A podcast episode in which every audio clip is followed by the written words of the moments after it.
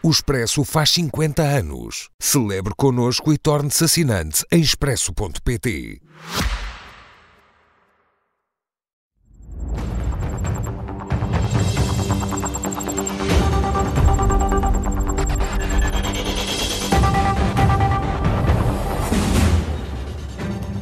Com Mariana Mortágua e Cecília Meireles. Boa noite a ambas, bem-vindas. Mariana, em que se irá traduzir este acordo assinado entre o Governo, distribuição e produção?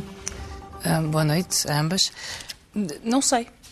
Uh, acho que. Ficaram ficamos... muitas dúvidas depois da, mais... da apresentação desta tarde? Temos mais dúvidas que, que, certezas. Eu tenho dois comentários sobre este acordo do IVA e, e depois outros comentários sobre as restantes medidas que foram sendo anunciadas ao longo da semana. O primeiro comentário é, é, um, é, sobre a forma, o segundo é sobre hum. o conteúdo da medida. Sobre a forma, o Governo não explica exatamente o que é que vai fazer. Sabemos que vai baixar o IVA de um cabaz de bens essenciais num valor que estima 400 milhões de euros. E, portanto, 400 milhões de euros que deixam de entrar nos cofres do Estado uh, com, esta, com esta medida. E diz o Governo que confia na boa-fé dos supermercados para não refletirem o, a descida do IVA no preço. E, portanto, eu não sei muito bem o que é que vai acontecer. Se a ASAI vai entrar pelos supermercados adentro a fiscalizar, a fiscalizar boa vontade, uh, ou o que é que vai acontecer, porque me parece uma fezada. O governo baixa o IVA e tem esperança no compromisso, no acordo de cavalheiros, na boa-fé dos supermercados, para não fazerem refletir, uh, para não absorverem uh, o IVA, fazendo refletir nos preços. Eu não tenho assim tanta confiança uh, nos supermercados, até porque uh, são conhecidos, há, têm sido multados ao longo dos últimos anos por concertação de preços, por situações de cartel de preços, a Autoridade da Concorrência já os multou, e, portanto, acho que em termos de forma, uh, tudo aponta para um resultado parecido ao que houve em Espanha, em Grécia, ou, ou que, se, que se espera em França, que é nada. Uh, a distribuição absorve a, a descida do IVA e, uh, e, e não, não, reflete a descida nos preços. Segunda questão, conteúdo. Um, eu sei que, que, para muitos atores políticos uh, a descida do IVA era o alfa e o ômega do controle de preços e a resolução de todos os males. Acontece desde que abaixo de 40 bens essenciais já todos os bens estavam no IVA de 6%. O que quer dizer que em 100 euros de conta de supermercado, esta medida baixa 6 euros a conta de, de, desse mesmo supermercado. Vamos, nós, mesmo se os supermercados baixassem esses 6 euros, já seria muito pouco. Uh, mas como se espera que não o façam, uh, temo que esta medida tenha consequências mas muito Mas o Governo não está, pelo menos, aqui a dar um sinal? Uh, o sinal que Só eu vejo... Só vê pessimismo nesta medida? Não, o sinal que eu vejo é uma campanha de publicidade aos supermercados. Uh, venham ao supermercado, temos IVA zero nos produtos de bens essenciais. Uh, e agora vamos ver o que é que o supermercado vai fazer com esse IVA zero, porque não há em nada que o Governo tenha apresentado, nada, uma garantia que os supermercados tenham que fazer refletir a baixa do IVA no preço. Não há, não há uma forma de garantir isto. É um acordo de boa fé. E é nisto que o Primeiro-Ministro e o Governo se, se baseiam para uma medida de 400 milhões de euros que pode ser absorvida. E cada cêntimo que for absorvido por um supermercado é um cêntimo a mais, porque as pessoas precisam desse dinheiro no seu dia a dia. Cecília, acredita que, hum, que em outubro podemos estar aqui a fazer um balanço positivo da aplicabilidade desta medida? Bom, boa noite. Antes de mais, eh, eu acho que esta medida é, sobretudo, uma medida que teria feito muito sentido, mas era em outubro passado, não, não, é, não é em outubro deste ano, é outubro do ano que passou. Aliás, o CDS foi o primeiro partido a avançar com esta medida, numa altura em que já se percebia que o problema com a alimentação ia ser muito grave e ainda estava, alguns no, no, fim do verão do ano passado, e ainda estava o Governo a falar em, em, em reduzir eh, cabazes alimentares hum. e outras coisas que tais. Mas já lá irei, porque eu acho que vale a pena olhar para esta medida com algum cuidado. Primeiro, um, ehm, sobre o conteúdo da opção política, eu não posso pronunciar, porque uh, ainda há 15 dias o Primeiro-Ministro estava a dizer exatamente o contrário daquilo que disse hoje. Uh, de, tinha chamado na altura os supermercados para lhes pedir explicações, explicações pelos preços praticados, queria saber a justificação um a um do que é que estava a passar-se com os preços e eh, mandou a ASAI entrar nos supermercados e fiscalizar. Eu acho muito bem que haja fiscalizações, mas passou uma mensagem ao país que é muito clara. É uh, os, os preços estão altos porque os supermercados estão a cobrar como se não houvesse amanhã. Pronto, a mensagem foi esta. A mensagem de hoje foi o oposto dessa e, portanto, eu fico aqui no meio disto tudo. Acho que é impossível pronunciar-me sobre a mensagem política porque ela é, é, é completamente contraditória entre si. Hoje, hoje eu, eu, se isto tudo não fosse não fosse tão grave e nós não tivéssemos que ir ao, ao supermercado ou ao mercado todas as semanas, uh, eu hoje, quando ouvi António Costa dizer aquilo que os portugueses querem de nós é que não ralhemos uns com os outros, eh, eu acho que tinha achado cómico que não fosse o problema de, de, de facto, depois ver a conta quando, quando é preciso comprar comida. E, portanto, eu acho que vale a pena olhar para aqui. A solução, eu já vou à solução do IVA. Primeiro, onde é que está o cerne do problema? O que é que origina o aumento do preço, para além de fatores que nós não podemos uh, controlar. e que tem a ver com a guerra.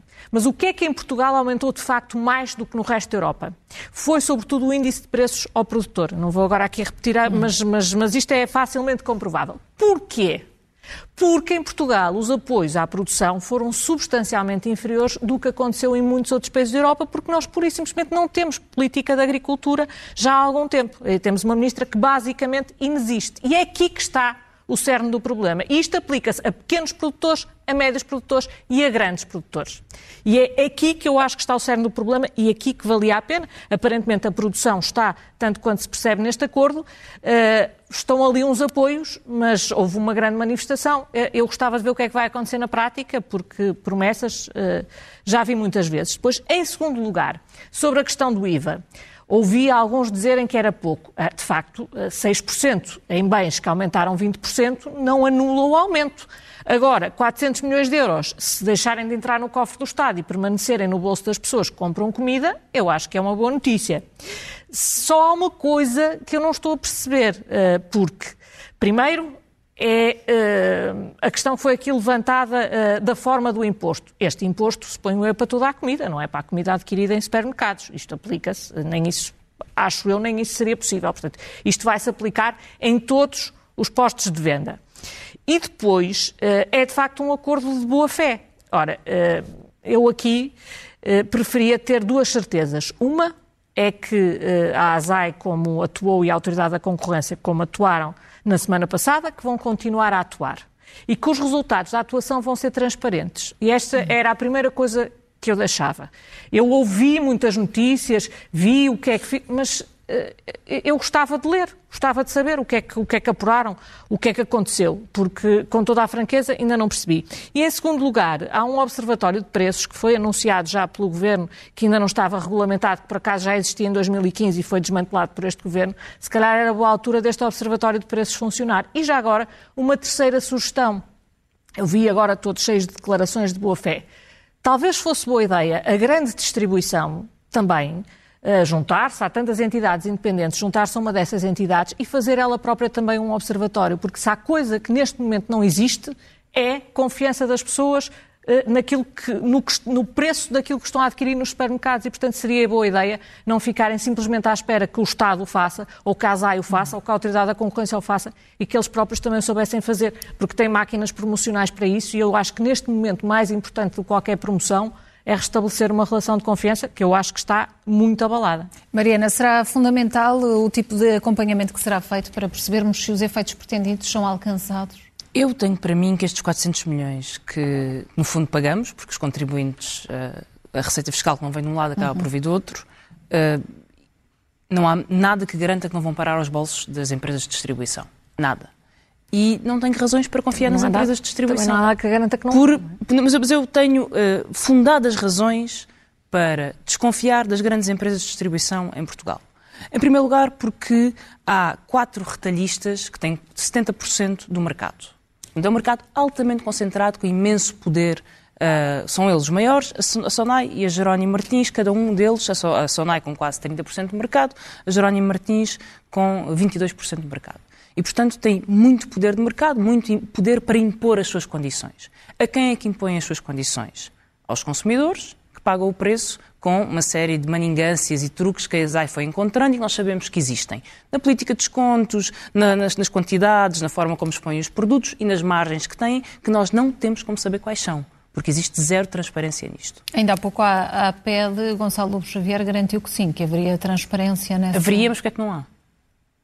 É, eu gostei Foi a garantia dada ah, bom, de que tem existido haverá, e que essas, que essas acusações são uh, infundadas. Segundo, segunda questão não só esmagam os consumidores, como esmagam os produtores. E os pequenos, há uma longa história em Portugal de pequenos produtores esmagados pela grande distribuição.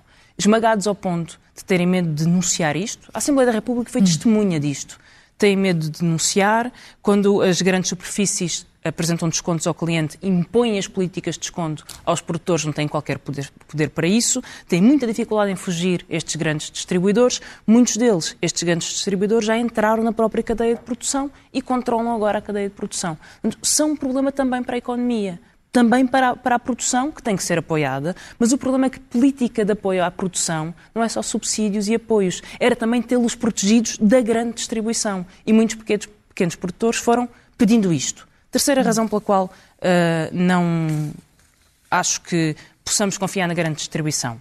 Têm maior diferença de salários entre os seus administradores e os seus trabalhadores. No caso de Cláudia Azevedo, ganha 77 vezes mais que a média dos trabalhadores da SONAI, a módica quantia de 1 milhão e 600 mil euros uh, de salário por ano. Pedro Soares dos Santos ganha a módica quantia de 3 milhões de euros por ano, mais 20, mais 19% do que ganhava em 2020 uh, e ganha 263 vezes mais que a média dos trabalhadores da sua empresa. 263 vezes mais. Portanto, eu acho que são setores muito desiguais que impuseram desigualdade à produção e, impõem empobrecimento dos consumidores. E não confio nestes setores.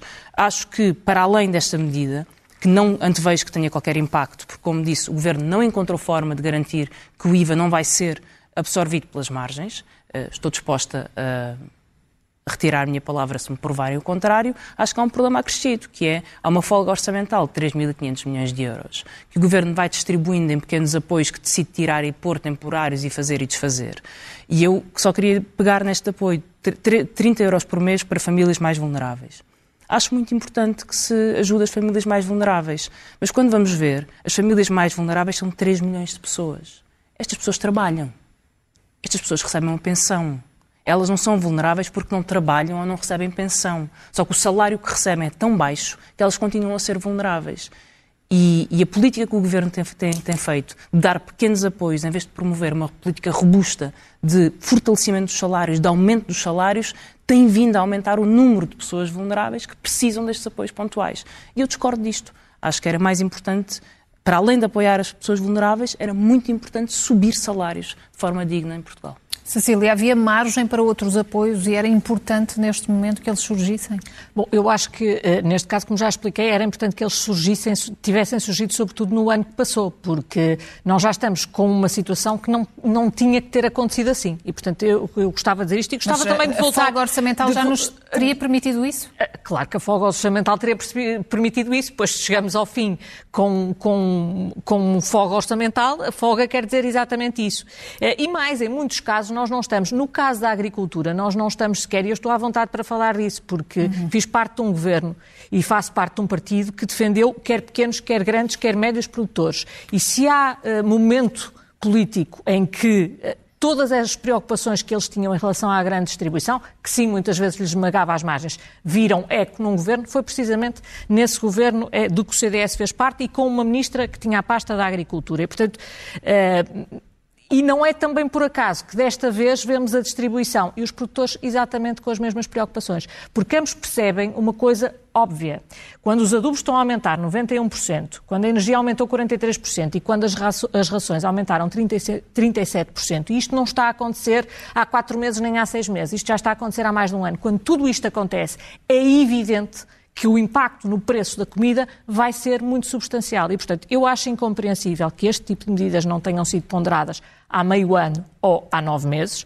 Acho mais, acho que eh, era fundamental para repor a confiança que houvesse o que gostava-se a dizer eh, eh, absoluta transparência. E eu acho que isso está nas mãos de duas entidades. Uma é o Governo, Uh, em vez de apenas dizer que a ASAI vai fiscalizar, uh, eu gostava de conhecer o detalhe do que foi feito na fiscalização. E outra é a grande distribuição, que também pode, por sua iniciativa, tornar transparente, quer o caso vai lá ver, a autoridade da concorrência é diferente, tem outras regras de transparência e isso já é possível consultar, quer a maneira como estão a evoluir os preços. Podem fazê-lo. Eu acho que neste momento e, e estava-se a falar, eh, é verdade que o mercado tem concentração. Também é verdade que estes quatro operadores competem entre si de uma maneira absolutamente agressiva por preço, o que tendencialmente baixa os preços. Aliás, era é disso mesmo que se queixam os produtores, que são esmagados, precisamente porque uh, há, há aqui um despique quase de cêntimos. Eu acho que a única maneira de repor esta confiança é precisamente ser absolutamente transparente acerca da maneira como vão evoluir os preços a partir de agora. Mariana, têm sido constantes as críticas de medidas insuficientes ou medidas tardias, mas o, o Governo a avançar, a dar, a dar este passo e, a, e os passos que tem vindo a dar, não faz eh, de alguma forma com que o Governo consiga restabelecer a credibilidade e a confiança? Não, me parece. Um, a, a, competição por preços tem muito que se lhe diga, não é? Porque nós sabemos que temos grandes operadores em vários setores, nem por isso há mais competição. Tele, telecomunicações são um bom exemplo. É, é, verdade, mas não neste. Estão a aumentar É verdade preços, em alguns, mas não neste. A, a banca nas comissões, uh, combustíveis, e o que é facto é que a Autoridade da Concorrência tem multado uh, vários destas, destas grandes superfícies por cartelização e fixação de preços. E, portanto, e como há essas se consegue práticas. controlar isso? É, eu acho que é preciso controlar margens e é preciso controlar preços. E podemos andar à volta, andar à volta, andar à volta e vamos sempre acabar ao mesmo, que é sem controle de preços e de margens é impossível saber se está ou não está a haver abuso. Porque mesmo que as grandes... E nós não temos como provar isto, mas mesmo sabemos que os grandes supermercados, as grandes empresas estão a aumentar. Sabemos que há setores em que os lucros estão a aumentar. Uhum. E sabemos que pelos estudos internacionais nos dizem que há setores em que as margens estão a aumentar. Construção, retalho, banca, são uh, uh, exemplos destes setores. Mesmo que nos supermercados as margens uh, se mantenham, agora, com a subida generalizada de preços na produção, se as margens dos supermercados se mantêm, é porque as margens dos produtores estão a ser esmagadas. E, portanto, estamos na mesma perante um problema económico, que é para uns manterem margens, outros estão a ter margens esmagadas. Estamos na mesma com um desequilíbrio económico provocado por grandes atores do mercado que impõem o seu poder. E é contra isto que nós temos que nos posicionar, porque causa um efeito negativo na economia, porque prejudica a economia. O governo adotou uma estratégia. O governo eh, descobriu o truque das contas certas, que é deixa a corda esticar, esticar, esticar, esticar, esticar, esticar. Quando a corda está prestes a arrebentar, atira uns, umas centenas de milhões para cima do problema. Mas, entretanto, uh, a folga vai sempre aumentando porque no momento de negociação do orçamento nunca põem as cartas todas em cima da mesa, nunca mostram as receitas todas que estão à espera, guardam umas receitas e não revelam. Quando chega ao final do ano, ah, surpresa, a receita superou a despesa e agora temos aqui uma folga de 3.500 milhões que nunca foi esperada. Atenção, é pior que isto. O governo fez aquele truque de antecipar metade da pensão, nós já nos esquecemos porque o mundo anda muito depressa, mas fez aquele truque de antecipar metade da pensão para 2022, custou mil milhões de euros, para não ter que vir agora apresentar um excedente orçamental. Foi um truque. Cortaram a pensão futura das pessoas e anteciparam metade para agora não terem. Não vou dizer a expressão que estava aqui a dizer, mas para agora não terem que apresentar um excedente orçamental. Eu acho isto vergonhoso. Acho isto vergonhoso, porque o país está a sofrer, precisa de medidas atempadas, porque, porque disseram aos funcionários públicos que não podiam ter salários aumentados por causa disto, e depois chegam ao fim com um excedente de 3.500 e distribuem algumas medidas a seu bel prazer, como têm feito nos últimos tempos. É uma forma errada. Não tem nenhuma visão, não é uma, uma resposta estrutural, é uma, uma, navegação à vista que protege as contas, as contas, os brilharetes orçamentais, mas não o país. Cecília. Eu esta última parte acrescentava e reduziram a pensão e vai ficar reduzida para todo sempre claro. porque a sua base vai ser inferior. Portanto, não é uma coisa que aconteça este ano. Para, claro. para, para aquilo ter acontecido no ano passado, vai acontecer em todos os anos as pessoas terem Se pensões segue. inferiores àquelas que deviam ter tido. Sobre os, voltando aos preços, porque eu gostava, e, e à parte da agricultura. Hum. O que aconteceu até agora, pelo menos em Portugal, foi que os preços no produtor aumentaram mais do que no consumidor, do que em nós. Portanto, à partida, há aqui uma absorção por quem está a distribuir. Eh, só que permanece aqui. O problema da política agrícola está-se a tornar cada vez mais sério e, aliás, isso foi particularmente visível a inexistência de dois ministros, um, uma da Agricultura e outro da Economia, não é? Porque é basicamente o Primeiro-Ministro que assume esta função. Mas eu, eu gostava só de lembrar uma coisa. Eu lembro-me de ter havido um, um, acidente grave num canil em Santo Tirso, aqui há dois ou três anos, trágico, Uh, e para resolver esse problema, a Direção-Geral de Veterinária perdeu as competências sobre o bem-estar animal que passaram para outra tutela e para outro Ministério. Foi, do meu ponto de vista, para um problema real, uma solução errada. Pois bem, quando nós temos a alimentação a aumentar 20%, quando uma dúzia de ovos custa mais 75% esta semana do que custava em média nas semanas do triênio anterior, não há uma mudança no Ministério da Agricultura. E eu acho que, apesar de tudo, este problema é bem mais, bem mais grave para a esmagadora maioria dos portugueses do que esse era. E, portanto, acho que das duas uma, ou se muda a ministra, ou nós vamos continuar sempre a ter estas discussões. E acha que uma mudança de ministra mudaria as políticas? Eu quero dizer, a não, ser que, a não ser que encontre outro que esteja tão de costas voltadas para o setor como aquela, o que não será fácil, mesmo com muita vontade de procurar, uh, à partida, uh, com toda a franqueza, quando as coisas estão num pé em questão, já não é muito difícil melhorar. Vamos uh, avançar para outro, uh, para outro tema nestes instantes uh, finais. Mariana, como encara a decisão do arquivamento do caso do apagão fiscal? Encaro como da única forma que poderia encarar. O Ministério Público tinha a obrigação de investigar, arquivou, e, e é bom que esse arquivamento seja notado e seja dado nota pública dele, porque é assim que funciona a democracia e a justiça. Não, há uma questão que, que fica, que fica por. Enfim, que, que permanece, não é? Hum. Uh, os dados saíram sem controle. Uh, e saíram sem controle ao longo de vários anos, são dados fiscais, que tinham a ver com paraísos fiscais, etc., porque o erro não foi detectado e, portanto, esse, esse, essa não detecção do erro permanece. E o erro não foi detectado porque as estatísticas não foram publicadas. Eu relembro, estatísticas de uh, saídas para o offshore deviam ser publicadas, não foram publicadas nesse período e a decisão política de não as publicar dificultou a detecção da, da, destes dados que não estavam, que não foram, não foram considerados e que o Ministério Público considera que não foram considerados porque houve um erro informático que não teve nenhuma uhum. causa, nenhuma, nenhuma vontade política. E, portanto, aceitamos as investigações do Ministério Público como boas, Uh, ainda bem que, que, a justiça funciona. Cecília, ao fim de quase seis anos, esta decisão surpreendeu-a? Não, eh, eu registro o reconhecimento eh, e eh, a razão porque, porque me parece importante falar disto, a decisão política foi muito discutida na altura e já tivemos todas as discussões sobre ela. Para além da crítica à decisão política, que eu acho absolutamente legítima, houve afirmações, para não dizer mesmo insinuações, que têm a ver com. Uh, eu lembro-me das expressões do Primeiro-Ministro considerar absolutamente escandaloso, lembro-me do que dizia Ana Gomes, que até se constituiu como assistente no processo, lembro-me de todo o tipo. Lembro de Catarina Martins a dizer deixaram sair pela porta do cavalo, fugiram do país.